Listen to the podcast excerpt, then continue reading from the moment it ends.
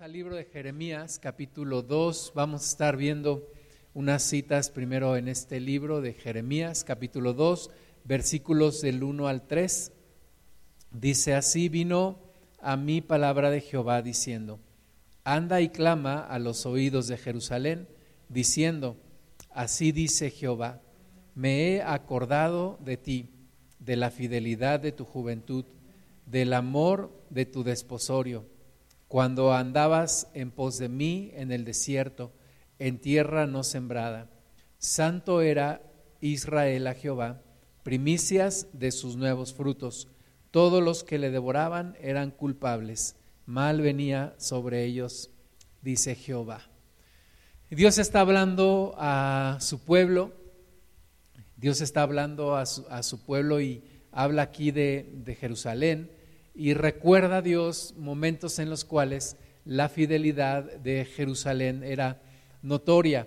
Dice que se acordó de los tiempos de su juventud, del amor de su desposorio.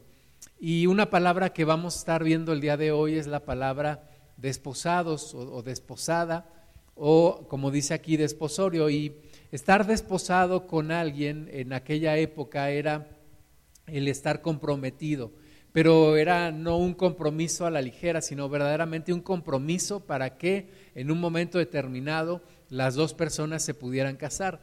Y si alguno de ellos faltaba a ese compromiso y, y, era infiel, era considerado como un adulterio o como una fornicación, que era castigada incluso de acuerdo a la ley con la muerte. Así que era algo muy grave fallar en este gran compromiso de estar desposados. Y Dios nos, nos dice aquí que Él quiere estar desposado y que nosotros estemos desposados con Él. Es decir, que estemos comprometidos con Él. La Biblia nos muestra en varios lugares varias figuras de lo que es la relación familiar. En este caso, la iglesia con el Señor es, viene siendo su desposada. La Biblia nos habla de las bodas del Cordero. Entonces, hay una gran similitud y vamos a ir viendo ahora cómo Dios va describiendo esta relación que Él quiere tener con nosotros como una relación de matrimonio, como una relación de desposorio. Así que Dios está aquí diciendo que Él se acordaba de aquellos momentos en los cuales había fidelidad, había amor, había una búsqueda de Dios aún en el desierto por parte del pueblo de Dios que Israel era santo a Dios, que Israel eran las primicias de sus frutos, de, los frutos de Dios. Era el primero, también la palabra nos habla en algún otro lugar acerca de que Israel era el primogénito de entre muchos pueblos que habrían de venir al Señor. Así que Dios está hablando, nos está mostrando aquí que tenemos una relación con Él, que tenemos un compromiso con Él, un compromiso que no puede ser violado, que no puede ser adulterado, que no puede ser tenido en menos y que Él quiere tener una relación de desposorio con nosotros, contigo y conmigo. No se limita esta palabra solamente a aquel tiempo, sino también a nuestras vidas, porque somos parte hoy del pueblo de Dios. Dios nos ha hecho parte de su pueblo. Vamos a continuar leyendo. Jeremías 3, 2 dice, alza tus ojos a las alturas y ve en qué lugar no te hayas prostituido. Junto a los caminos te sentabas para ellos como árabe en el desierto y con tus fornicaciones y con tu maldad has contaminado la tierra. Por esta causa las aguas han sido detenidas y faltó la lluvia tardía y has tenido frente de ramera y no quisiste tener vergüenza. A lo menos desde ahora no me llamarás a mí, Padre mío, guiador de mi juventud. ¿Guardará su enojo para siempre? ¿Eternamente lo guardará? He aquí que has hablado y hecho cuantas maldades pudiste. Se nos hacen palabras duras cuando Dios compara a su pueblo con una ramera, cuando Dios dice has adulterado con cualquiera que pasaba en el camino, con cualquiera que se acercaba a ti, has contaminado la tierra con tus fornicaciones. Palabra dura de parte de Dios y tal vez nosotros podamos decir, es, Dios está exagerando un poco. Pero de nuevo piensa en esto, piensa que Dios está tomando el papel de un esposo, el papel de un comprometido con su novia. Piensa en tu propia vida, si eres casada o si eres casado, y piensa cómo tomarías tú este tipo de afrentas y de ofensas. Cuando tu matrimonio, cuando tu esposo, cuando tu esposa, si en un momento dado se diera una situación como la que describe aquí, de fornicación, de infidelidad, de adulterio, ¿cuál sería tu reacción? Seguramente no lo tendrías como algo menor, como una situación que pasarías por alto. Seguramente te indignarías, te llenarías de coraje, te llenarías de desilusión, te llenarías de decepción, porque la persona más importante en esta tierra, en tu vida, el, humano más importante para ti, te ha fallado, ha quebrantado tu corazón y entonces habría verdaderamente una tragedia en tu vida. Entonces, traslademos esto a Dios. Dios está viendo a su pueblo que está adulterando espiritualmente hablando, que está fornicando espiritualmente hablando. ¿Y cómo hace esto?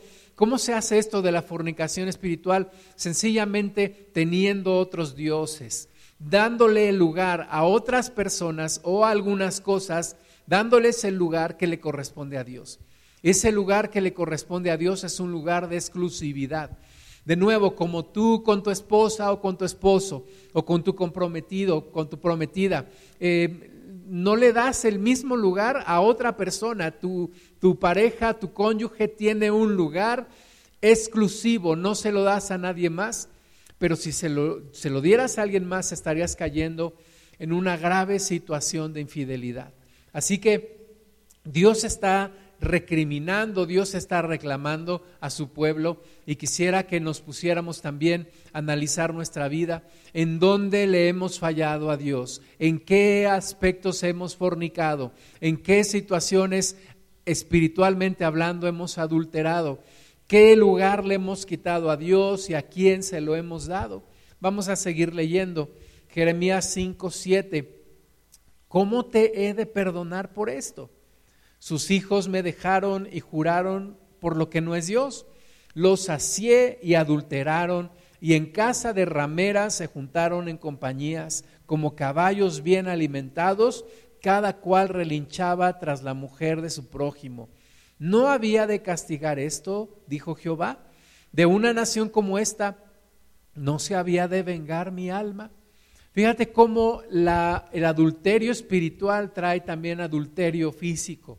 Ellos fallaron delante de Dios, fueron infieles en su relación con Dios y fueron infieles también en sus matrimonios. Vino el adulterio, vino la fornicación, vino la maldad, porque cuando fallamos en nuestro mayor compromiso que tenemos, que es el compromiso con Dios, vamos a fallar en todo lo demás, vamos a dejar de tener cuidado, vamos a relajar las reglas, vamos a relajar los estándares, vamos a empezar a aceptar todo lo que el mundo nos ofrece. Y Dios dice, ¿cómo es posible que esto le ha sucedido a mi pueblo? Y ya se la pregunta, ¿cómo no habría de castigar esto? ¿Cómo no habría de vengarse de esto mi alma? Dios se indigna en su corazón porque no era lo que Dios pensaba acerca de su pueblo. Y de nuevo, si pensamos en la primera cita que leímos, Dios recordaba los primeros días de la relación con Israel y decía, esto no puede estar sucediendo. Y tal vez Dios está pensando en ti, está pensando en tu primer amor, está pensando en la forma en la que tú seguías a Dios, en la que tú honrabas a Dios, pero tal vez has estado dando lugar a cosas que no son ya de parte de Dios, a dioses que no salvan, has tenido en tu corazón el lugar que le, habías dado a Dios, lo has compartido con otros con otros o con otras o con cosas y has dado lugar a una fornicación espiritual. Y Dios nos está llamando para recuperar ese lugar exclusivo que Dios quiere en nuestra relación con Él. Vamos a seguir leyendo Jeremías 5:27, como jaula de, llena de pájaros, así están sus casas llenas de engaño. Así se hicieron grandes y ricos, se engordaron y se pusieron lustrosos y sobrepasaron los hechos del malo, no juzgaron la causa, la causa del huérfano, con todo se hicieron prósperos y la causa de los pobres no juzgaron. No castigaré esto, dice Jehová, y de tal gente no se vengará mi alma. Dios es muy gráfico en la descripción de lo que está pasando. Imagínate esa casa llena de, de pájaros, dice Dios, así está lleno mi pueblo de maldad, así están llenos de engaño, así están llenos de maldades, así se han engordado y, se, y se han y han prosperado, pero han sobrepasado los hechos de los, de los impíos, de los malos, y han dejado de ver la causa de los huérfanos y de las viudas, y no han juzgado por los pobres. Y Dios vuelve a preguntar, ¿no habría yo de castigar esto? ¿No habría de tener Dios una reacción ante todo esto? Y si miramos nosotros la condición de la iglesia en nuestros días, pero sobre todo miremos nuestra propia condición y reconozcamos delante de Dios en qué le hemos fallado al Señor. Cuando Dios hace esta recriminación, cuando Dios está hablando esto, es porque quiere movernos a arrepentimiento, es porque quiere un cambio en nosotros, es porque quiere que entendamos lo importante de la relación y de la exclusividad y de esa relación matrimonial o prematrimonial que Él quiere tener con nosotros. Es un compromiso, es un desposorio, es una exclusividad, es algo que demanda la más pura fidelidad. Eso es lo que Dios quiere de su pueblo. Ciertamente para nosotros decimos, no, no es para tanto, no, no tengo que estar ahí todos los días buscando a Dios, no tengo que estar todos los días acercándome a Dios. Nosotros pensamos que es algo que se puede llevar de una manera secundaria, complementaria en nuestra vida. Pero Dios está diciendo, no, yo quiero el primer lugar, yo quiero la exclusividad, yo quiero una relación especial con mi pueblo, yo quiero una relación como una relación entre un, eh, un, un novio y una novia que están comprometidos para el matrimonio. Yo le doy gracias a Dios por mi esposa y por los días que tuvimos de comprometidos o, de, prometidos, no sé cómo se pueda decir, los, eh, los gringos que lo llaman engagement, cuando están realmente ya comprometidos, están, nosotros, mi esposa y yo habíamos ya decidido, habíamos orado que íbamos a casarnos por allá del mes de noviembre de 1994, 95. Y en el 96, en junio del 96 nos casamos. Fueron algunos meses de estar comprometidos. Realmente ya queríamos que llegara el momento, pero había ya una, una fidelidad, una entrega, un compromiso, un lugar especial que ella tuvo en mi vida y tiene en mi vida y que yo tengo y tenía en su vida. Y esa es la relación que Dios quiere con nosotros un lugar especial, un lugar que no compartes con nadie, un lugar que no le darás absolutamente a nadie más, una fidelidad entregada completamente a Él. Así que cuando le fallamos a Dios, Dios tiene un gran dolor en su corazón y Dios también entra en ira en contra de nosotros, porque no es lo que Él se merece, no es lo que Él espera. Vamos a continuar leyendo Jeremías 6, 13, porque desde el más chico de ellos hasta el más grande, cada uno sigue la avaricia, y desde el profeta hasta el sacerdote, todos son engañadores y curan la herida de mi pueblo con liviandad, diciendo, paz, paz, y no hay paz ¿Se han avergonzado de haber hecho abominación? Ciertamente no se han avergonzado, ni aún saben tener vergüenza. Por tanto caerán entre los que caigan, cuando los castigue caerán, dice Jehová.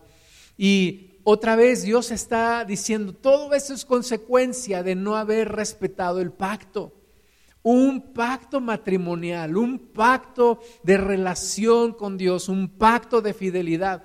Cuando no respetamos ese pacto de fidelidad con Dios, damos entrada a todo lo demás, damos entrada a toda la maldad, a toda la impiedad, a todo el engaño. Y Dios dice, a pesar de todo esto, no se han avergonzado, no se han arrepentido, a pesar de todo lo que han hecho, siguen viviendo como si nada estuviera pasando, pensando que todas las cosas van bien. Y nosotros tenemos que reaccionar, tenemos que revisar nuestra vida escudriñar nuestro corazón, si ya nuestro corazón está lejos de Dios y solamente se ha convertido en una religión, o si realmente estamos honrando ese pacto de fidelidad, de exclusividad con nuestro Señor, porque de otra forma muchas cosas entrarían en nuestra vida. Jeremías 6, 16, así dijo Jehová, paraos en los caminos y mirad y preguntad por las sendas antiguas cuál sea el buen camino y andad por él y hallaréis descanso para vuestra alma. Mas dijeron, no andaremos. Dios está hablando a su pueblo y diciendo, párense, deténganse, deténganse de su carrera, deténganse de su caminar, párense en las veredas, pregunten por el buen camino, caminen por él. Pero ellos dijeron, no, no andaremos. Nosotros tenemos que hacer un alto el día de hoy. Tenemos que revisar nuestro caminar, tenemos que pensar en nuestro corazón, escudriñar nuestra vida y andar por el buen camino. Eh, un autor que se llama John Eldredge, un hermano en Cristo, dice que la historia de amor más apasionante entre, entre dos personas que se aman y pensando en Dios como, como ese esposo que está en búsqueda apasionada de su esposa, él habla de esta relación como la relación que Dios tiene con nosotros una relación en donde hay un Dios extremadamente apasionado, extremadamente amoroso, eh, ardiendo en su corazón por su iglesia, ardiendo en su corazón por su pueblo, por su pueblo. Dios ama a toda la humanidad. Pero cuando Dios encuentra un pueblo que responde, que dice, sí, yo quiero comprometerme, podemos pensar en, que Dios verdaderamente ha dado todo por nosotros, dio a su Hijo, da todo por nosotros y es un Dios apasionado por su iglesia, un amante, podemos decirlo así, espiritualmente hablando, no en el sentido del adulterio. Nosotros escuchamos la palabra amante y pensamos en, en, adulterio, en una persona que adulteró, no, pero yo te estoy hablando de un amante en cuanto a alguien que ama, alguien que se entrega, alguien que entrega todo lo que tiene y todo lo que es. Y ese es Dios, entrega todo su amor, entrega toda su pasión por su iglesia. Dios está apasionado, Dios está desatado por su iglesia entregado por su iglesia. Y esta historia de amor está muy bien descrita en Ezequiel capítulo 16. ¿Y cómo empieza esta historia desde el principio? Dice Ezequiel 16.1, vino a mí palabra de Jehová diciendo, Hijo de hombre, notifica a Jerusalén sus abominaciones y di así, así ha dicho Jehová el Señor sobre Jerusalén, tu origen, tu nacimiento es de la tierra de Canaán. Tu padre fue amorreo y tu madre etea. Y cuando y en cuanto a tu nacimiento, el día que naciste, no fue cortado tu ombligo, ni fuiste lavada con aguas para limpiarte, ni salada con sal, ni fuiste envuelta con fajas.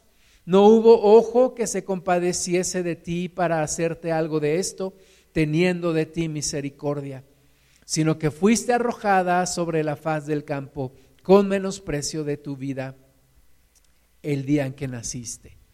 Y Dios está remontándose a los orígenes de el pueblo de Israel. Dice, mira, tú, tú, tú, naciste en la, en la tierra de Canaán, tu padre fue amorreo, tu madre etea. Dios está remontándose a esos tiempos. Está diciendo, mira, tú vienes de ahí, tú vienes de estos orígenes Tú fuiste menospreciada el día de tu nacimiento, no fuiste limpiada, no fuiste atendida, tu ombligo no fue cortado, no fuiste cubierta con, con esas fajas, no fuiste lavada con sal, no hubo quien se compadeciese de ti, sino que así como naciste fuiste arrojada al desierto. Y ahí estabas envuelta en tus sangres porque menospreciaron tu vida.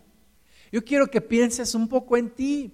No digas, ah, sí es cierto, Israel así fue, pero piensa en tu vida, piensa en lo que tú fuiste, piensa y yo pienso en mí como esta palabra es real, es una realidad en cuanto a que fui menospreciado, en cuanto a que el mundo me desechó, en cuanto a que el mundo nunca me dio lo que necesité, en cuanto a que estaba en el desierto, olvidado allí, tirado en el desierto, lleno no de sangre física, pero sí espiritualmente lleno de maldad, lleno de iniquidad. Y ahí en el, en el desierto, medio eh, tratando de, de, levantarme, medio tratando de dar algunas, algunas patadas para levantarme, pero realmente sin esperanza. Como lo dice el Nuevo Testamento, sin esperanza y sin Dios.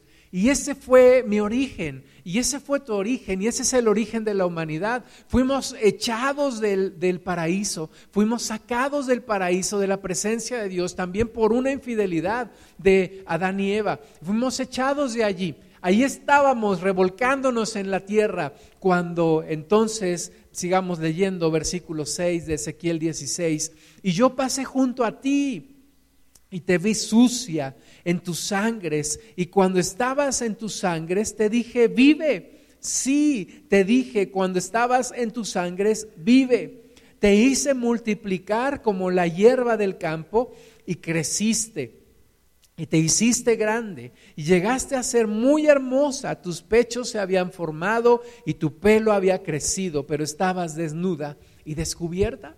Dios tuvo misericordia de nosotros cuando estábamos ahí en el mundo, estábamos sin nadie que nos atendiera, ¿verdad? Si tú puedes imaginarte esta imagen que está describiendo aquí Dios, ahí el, el, bebé con su ombligo, con su cordón umbilical, estaba ahí envuelto en sangres. Era la condición en la que tú y yo nos encontrábamos. Y Dios pasó y nos vio y no fue indiferente, sino que nos dio palabra y nos dijo, vive, levántate de allí, levántate de donde estás. Y Dios nos tomó y gracias a Él empezamos a crecer y nuestra vida empezó a cambiar y empezamos a tener una visión diferente y empezamos a fortalecernos y a, dejar la debilidad y empezamos a caminar. Y dice aquí que incluso llegaste a ser muy hermosa, le dice al pueblo. Y pensando en aquella mujer, pensando en aquel bebé que era una mujer que empieza a crecer, empieza a tomar su cuerpo forma de una señorita y, y embellecerse y su cabello empieza a crecer. Pero Dios dice, pero estabas desnuda. Así que, versículo 8, pasé yo otra vez junto a ti y te miré, y he aquí que tu tiempo era tiempo de amores, y extendí mi manto sobre ti, y cubrí tu desnudez, y te di juramento, y entré en pacto contigo, dice Jehová el Señor, y fuiste mía. Te lavé con agua y lavé tus sangres encima de ti y te ungí con aceite y te vestí de bordado, te calcé de tejón, te ceñí de lino y te cubrí de seda te atavié con adornos y puse brazaletes en tus manos y collar en tu cuello. Dios nos recogió del lugar más inmundo, del lugar donde no había esperanza, de la oscuridad, del medio del desierto. De ahí Dios nos tomó y dice el Señor tomando esta similitud, esta analogía con el matrimonio, Dios nos tomó y nos tomó para Él y nos embelleció y nos vistió y nos calzó y nos, nos puso adornos y, y dijo Dios, este es algo que yo quiero, quiero que seas mi esposa, le dice al pueblo. Dios quiere que tú y yo estemos en una relación de desposorio con Él. Dios entregó todo. Dios entregó todo por causa nuestra. De otra forma, imagínate esta imagen que fuera una mujer que fue recogida de ahí de, la tierra, del desierto, y este, este, hombre la levanta y cuando crece eh, la, la embellece, la toma como esposa y la viste porque es un hombre rico y la viste y la calza y la arregla y, y realmente la mujer se pone hermosa por causa de ese hombre que la levantó, pensando en esta analogía de lo que Dios hizo por nosotros. Pero entonces, versículo 12, puse joyas en tu nariz y zarcillos en tus orejas y una hermosa diadema en tu cabeza. Así fuiste adornada de oro y de plata y tu vestido era de lino fino, seda y bordado, comiste flor de harina de trigo, miel y aceite, y fuiste hermoseada en extremo, prosperaste hasta llegar a reinar. Y salió tu renombre entre las naciones a causa de tu hermosura, porque era perfecta. A causa de mi hermosura que yo puse sobre ti, dice Jehová el Señor. Dios dice, mira, tú fuiste hermosa porque yo puse mi hermosura en ti. No fue algo que saliera de ti porque tú estabas abandonada, estabas despreciada, estabas tirada en medio del desierto, estabas mal, envuelta en tus sangres. Pero Dios nos levantó, Dios nos protegió, Dios nos limpió, Dios nos ayudó, Dios nos alimentó, nos, nos dio lugar donde pudiéramos fortalecernos. Y entonces, versículo 15, pero confiaste en tu hermosura y te prostituiste a causa de tu renombre y derramaste tus fornicaciones a cuantos pasaron, suya eras. Y tomaste de tus vestidos y te hiciste diversos lugares altos y fornicaste sobre ellos. Cosa semejante nunca había sucedido, ni sucederá más. Por eso te digo una cosa, esta historia de amor es una historia que jamás había sido contada. Es la historia de Dios por la humanidad, es la historia de Dios por su pueblo. Porque cuando nos embelleció Dios, nos prostituimos y empezamos a darle entrada a mil y un cosas en nuestra vida porque nos sentimos seguros, porque nos sentimos bien, porque nos sentimos prosperados, porque la arrogancia llena nuestra vida. Y ese es el gran problema de la iglesia. Ese es el gran problema, el adulterio espiritual. Porque Dios no embellece a, alguien para que se vaya a conquistar a otro, porque Dios no fortalece a alguien para que vaya a entregarle sus fuerzas a otro Dios. Dios te quiere para Él, Dios quiere a su iglesia para Él. Dios nos ha hecho para su gloria, para su alabanza, para su honra, para Él, no para que vayamos y andemos desperdigando nuestro amor con miles y miles de dioses ajenos. Y tú puedes decir, yo ya no adoro ídolos de, de, madera o de yeso, pero ¿qué tal tu trabajo? ¿Qué tal tu familia? ¿Qué tal tus redes sociales? ¿Qué tal tus amigos? ¿Qué tal tantas y tantas cosas que se reparten esa exclusividad que Dios quiere de tu vida? Esa es la gran tragedia de la iglesia, una iglesia que no considera a Dios como su único Dios, una iglesia que dice, puedo sobrevivir sin Dios, puedo pasarla sin Dios. Es imposible. Dios nos dice, acuérdate de dónde te saqué. Nunca se nos debe de olvidar de dónde nos sacó Dios, porque verdaderamente esta es una tragedia. Esta mujer que se nos describe aquí, que se prostituye después de haber sido cuidada por un hombre que la amó, que la rescató. Esta es una, una tragedia y una gran injusticia. Versículo 25.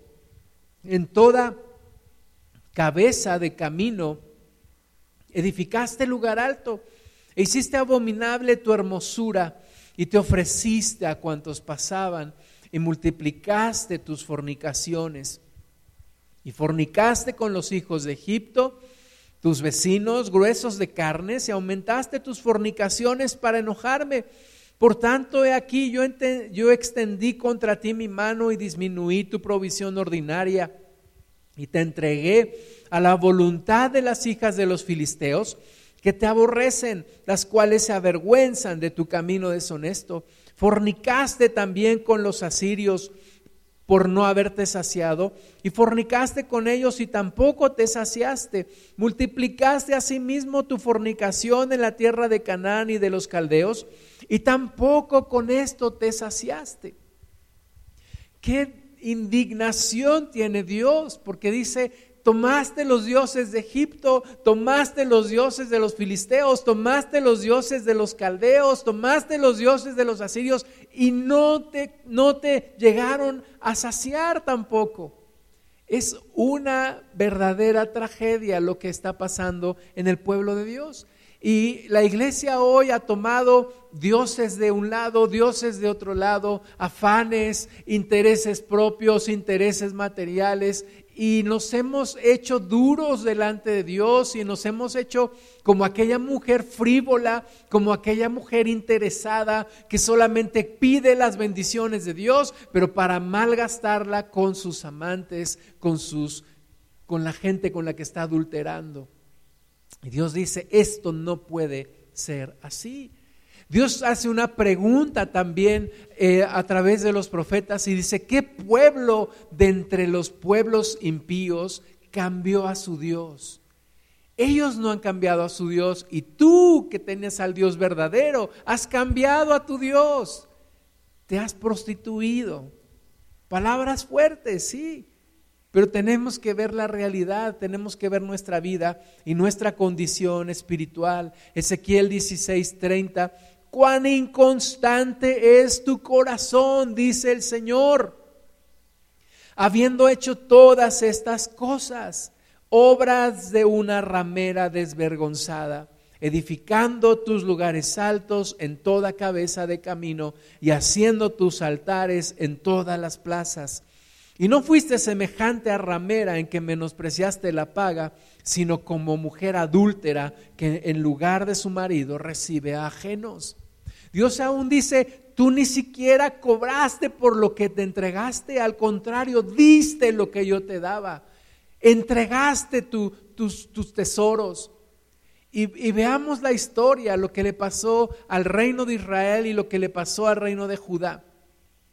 Nunca volvieron a hacer lo mismo y hasta el día de hoy no vuelven a hacer lo mismo. Estamos esperando la restauración de ese pueblo original de Dios, porque incluso llegaron a rechazar al Mesías, fueron llevados cautivos, se han dispersado por el mundo y ha habido una gran afrenta y gran castigo en sus vidas.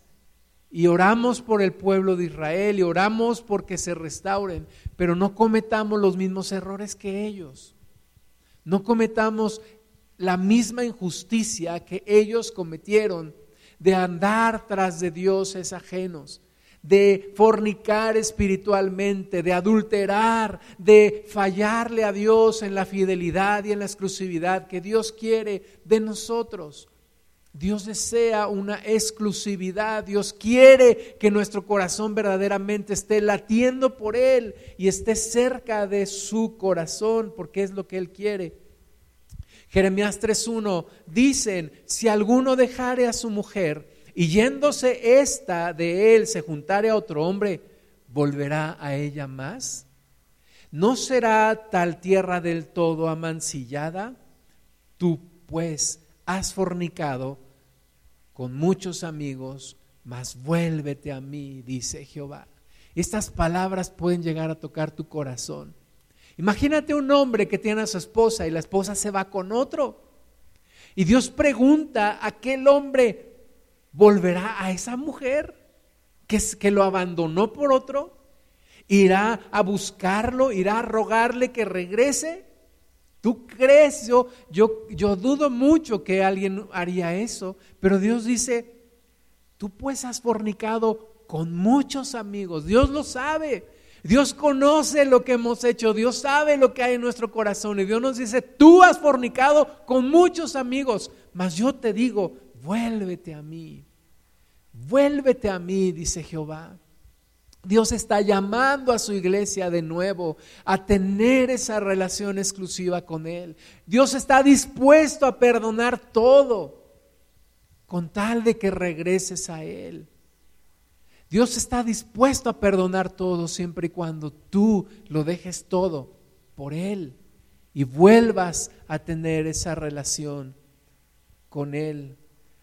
Oseas 2.14 pero he aquí que yo la atraeré y la llevaré al desierto y hablaré a su corazón y le daré sus viñas desde allí y el valle de Acor por puerta de esperanza y allí cantará como los tiempos de su juventud y como en el día de su subida de la tierra de Egipto.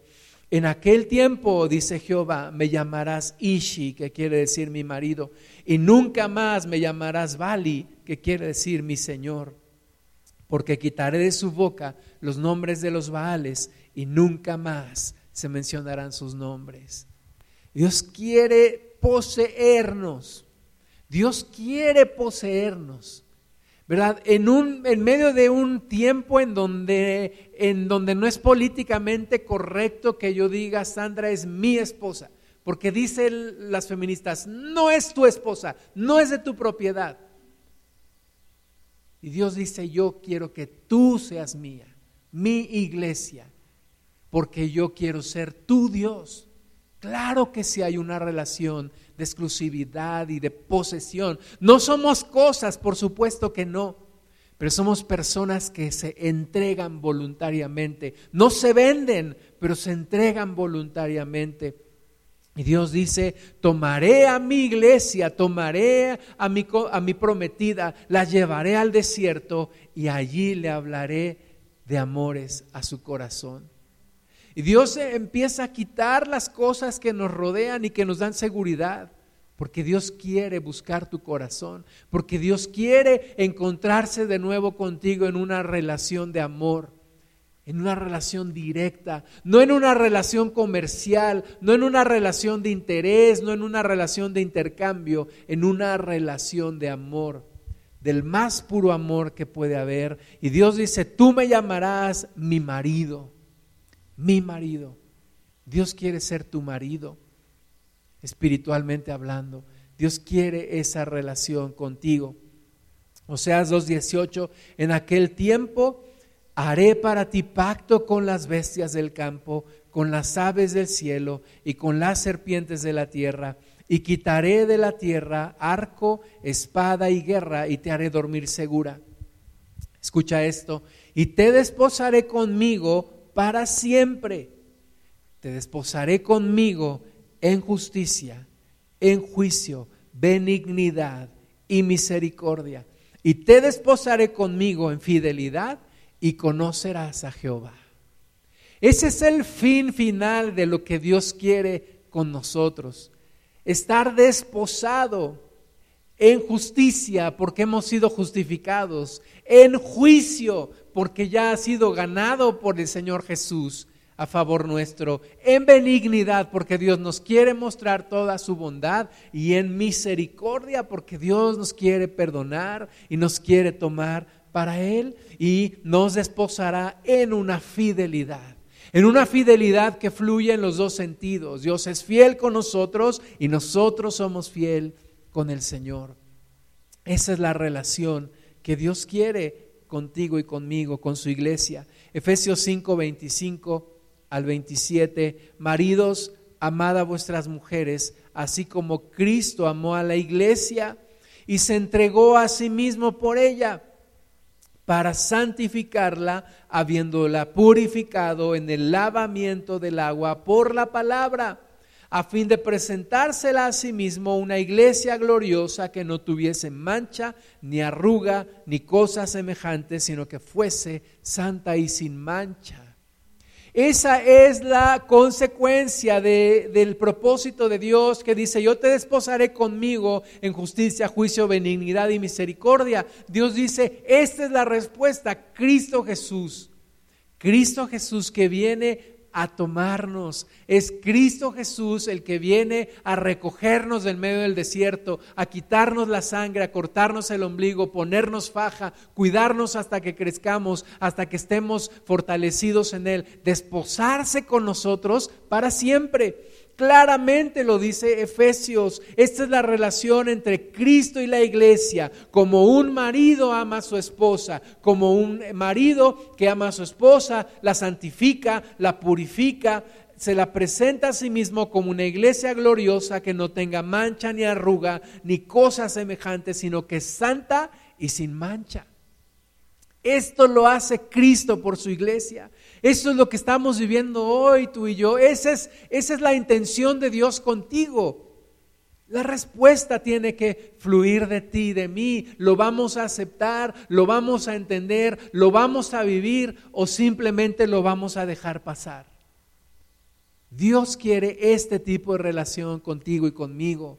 No es una relación más, no es como tener un equipo favorito de fútbol y me voy a los domingos a los partidos y se acabó. No, Dios quiere una, una posesión de tu alma verdaderamente, pero no porque Dios la está arrebatando de ti, sino porque tú la estás entregando. Ese es el amor, no cuando alguien le quita a otra persona, sino cuando la persona se entrega voluntariamente y hay gozo y hay satisfacción y hay placer en ello. ¿Por qué se está entregando voluntariamente? Y eso es lo que Dios está esperando. Jesús se entregó, Jesús dio todo lo que tenía y ahora Él está esperando una respuesta. Jesús está diciendo, estas son mis cartas, este es mi amor, esta es mi intención, esto es todo lo que yo tengo y esto es todo lo que yo he dado. Ahora espero una respuesta de mi iglesia, una respuesta de mi desposada, una respuesta de aquella para la cual me entregué dice Cristo. Efesios 5:32, grande es este misterio. Más yo digo esto respecto de Cristo y de la iglesia. Dice aquí el Espíritu Santo, este, este misterio es grande, puedes pensar en ello una y otra vez, una y otra vez, y volverlo a pensar, ¿por qué Dios me rescató? ¿Por qué Dios me ama tanto? ¿Por qué Dios me, me tomó de ahí donde yo estaba, me limpió, me, me fortaleció, me, me, hace crecer, me quiere con Él, me quiere para Él. ¿Por qué? Es un gran misterio, es el misterio de su gran amor, del gran amor de Dios para nosotros. No lo entendemos, pero lo podemos disfrutar y puede haber una respuesta de nosotros hacia Él. Y los varones tenemos un gran compromiso con Dios porque dice que tenemos que amar a nuestra esposa como Cristo amó a la iglesia, como Cristo trata a la iglesia, así tratar a tu esposa, cuidándola, sosteniéndola, embelleciéndola, santificándola, dando tu vida por ella, dando tu vida para ella. Apocalipsis 19 versículo 6, y oí la voz de una gran multitud, como el estruendo de muchas aguas, y como la voz de grandes truenos que decía, aleluya, porque el Señor nuestro Dios Todopoderoso reina. Gocémonos y alegrémonos y démosle gloria, porque han llegado las bodas del Cordero y su esposa se ha preparado y a ella se le ha concedido que se vista de lino fino, limpio y resplandeciente, porque el lino fino son las acciones justas de los santos. Aquí se retoma el pasaje en Ezequiel donde Dios dice, te vestí de lino y de bordado y te calcé de tejón. Este es el final de la iglesia. A esto somos llamados, estar en la presencia de Dios en un casamiento espiritual con nuestro Dios, con el Cordero de Dios, son las bodas del Cordero, estar vestidos de lino fino, decir, se cumplió el propósito de Dios en mi vida, la santificación, lo logramos, el Espíritu de Dios ha sido fiel, me ha transformado, e, estamos en la presencia de Dios. Ese es el llamado para la iglesia. Ese es el llamado. La salvación es gratuita para todos. Lo que tenemos que poner el empeño es en mantener esa salvación en nuestras vidas, esa fe, esa esperanza, esa fidelidad. Y eso sí nos va a costar a ti y a mí. Nos costará sacrificio, nos costará renunciar al mundo, nos costará todo lo que tenga que costarnos mantener una fidelidad a Dios todo lo que tenga que costar una fidelidad a nuestro Dios. Cantares 2.10, mi amado habló y me dijo, levántate, oh amiga mía, hermosa mía, y ven, porque he aquí ha pasado el invierno, se ha mudado la lluvia, se fue, se han mostrado las flores en la tierra, el tiempo de la canción ha venido, y en nuestro país se ha oído la voz de la tórtola. La higuera ha echado sus higos y las vides en cierne dieron olor. Levántate, oh amiga mía, hermosa mía, y ven.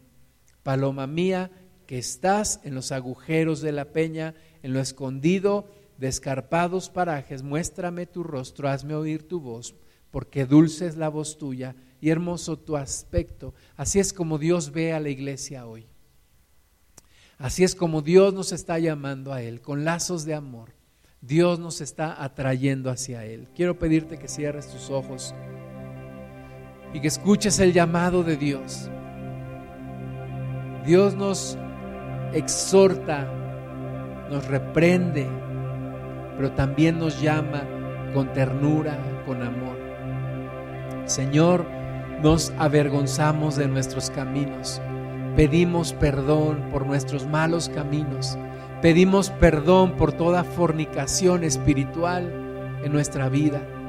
Señor, perdona a tu iglesia, perdóname a mí, perdona a tu pueblo y ayúdanos, acércanos a ti. Ayúdanos a mantener la fidelidad a cualquier costo.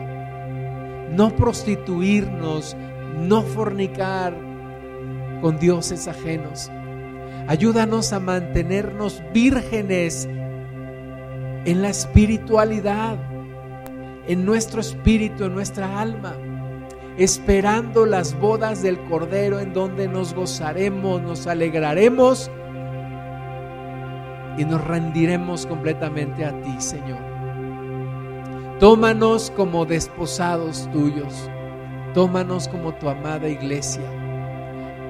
Atráenos a ti una vez más, Señor, y haz tu obra en nosotros y ayúdanos a comprender el nivel de fidelidad que tú quieres de nosotros, el nivel de compromiso y que tú no estás dispuesto a compartir el lugar exclusivo que tú quieres tener en nuestro corazón. Gracias Padre por ser ese esposo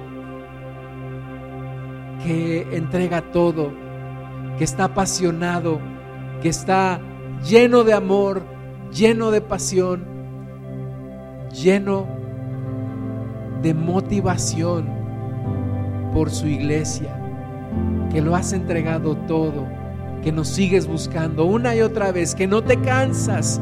Eres el Dios incansable que nos busca, que nos vuelve a buscar, que agota todos los recursos, que nos lleva al desierto, que nos habla de amores, que nos habla al corazón. Eres el Dios que no se cansa, que no se desanima.